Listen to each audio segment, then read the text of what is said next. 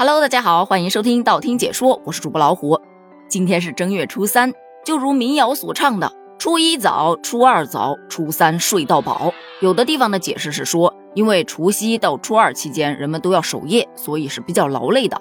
那到了初三就可以告一段落了。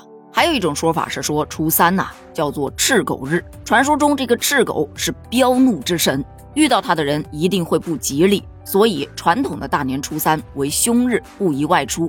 这一天，你要是去跟谁拜年，大概率就会跟谁吵架。所以有大年初三不拜年的传统。那不拜年还不在家睡到饱吗？不过现在这个习俗差不多也快过时了。随着时代的进步，社会的发展，很多年轻人也不信这一套了。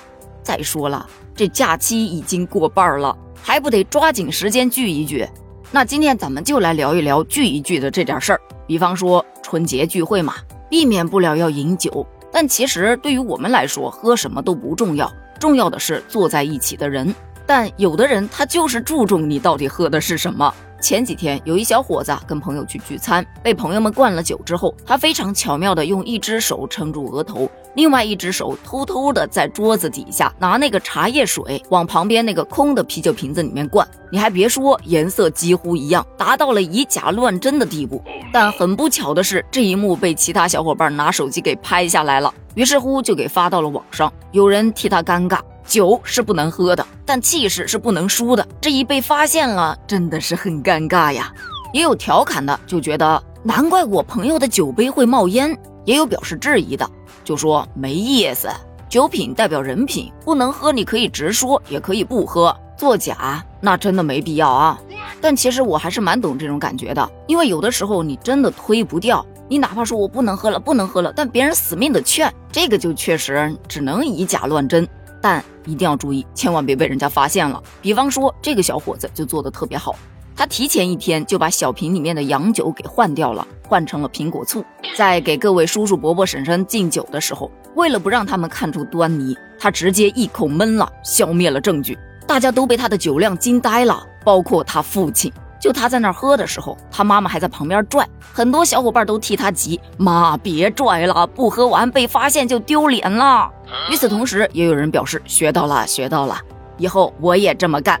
说到饮酒啊，其实真的能不喝就不喝，要喝也别多喝，适量的饮酒，不要空腹饮酒，也不能掺着喝。根据中国居民膳食指南提示，成年人最大饮酒的酒精量建议为男性不超过二十五克，女性不超过十五克。十五克酒精折合啤酒大概是四百五十毫升，葡萄酒一百五十毫升，三十八度的白酒五十毫升，高度的白酒三十毫升。二十五克的酒精折合啤酒是七百五十毫升，葡萄酒二百五十毫升，三十八度的白酒七十五毫升，高度白酒五十毫升。所以千万别过量。而关于酒桌文化，有的人说呀，这就是一种陋习，要把它灭掉。但其实酒桌文化是老祖宗几千年流传下来的传统。你过年啊，包括聚会啊、吃饭啊，不喝酒确实也没有那个气氛。再加上有的时候父子俩坐在餐桌上谈谈心，喝点小酒，它也是一种交流的方式。但是像那种灌别人酒的、劝别人喝的，还有职场上那种拿身份压人的，就这一类的酒桌文化，真的该打击还得打击，该消灭还得消灭。但是你知道吗？其实有一些饮酒的文化，该保留还是要保留的。比方说斟酒吧，它的顺序很重要。有的地方是先以长辈为尊，所以从长辈开始斟；有的地方呢是依照顺时针的方向，从自己所坐的地方开始斟酒。而遇到长辈来给你斟酒，你得起身站立，端起酒杯致谢。给长辈敬酒或者碰杯的时候，你的杯子啊一定要比对方要低一些，以表尊敬。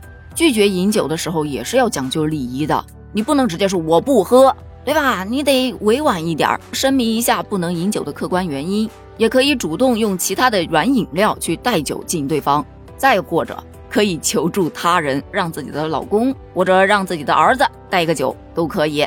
其实类似的礼仪还有非常非常多，但是现在提到酒桌文化，似乎啊变成了一个贬义词，就是那种软硬兼施的劝酒。大伤和气的灌酒、闹酒、斗酒，从而就变成了一种陋俗，所以才有了后来的一些口号：九零后整顿酒桌文化，零零后消灭酒桌文化。但像这样一刀切，你觉得真的好吗？或者你又有什么样的建议呢？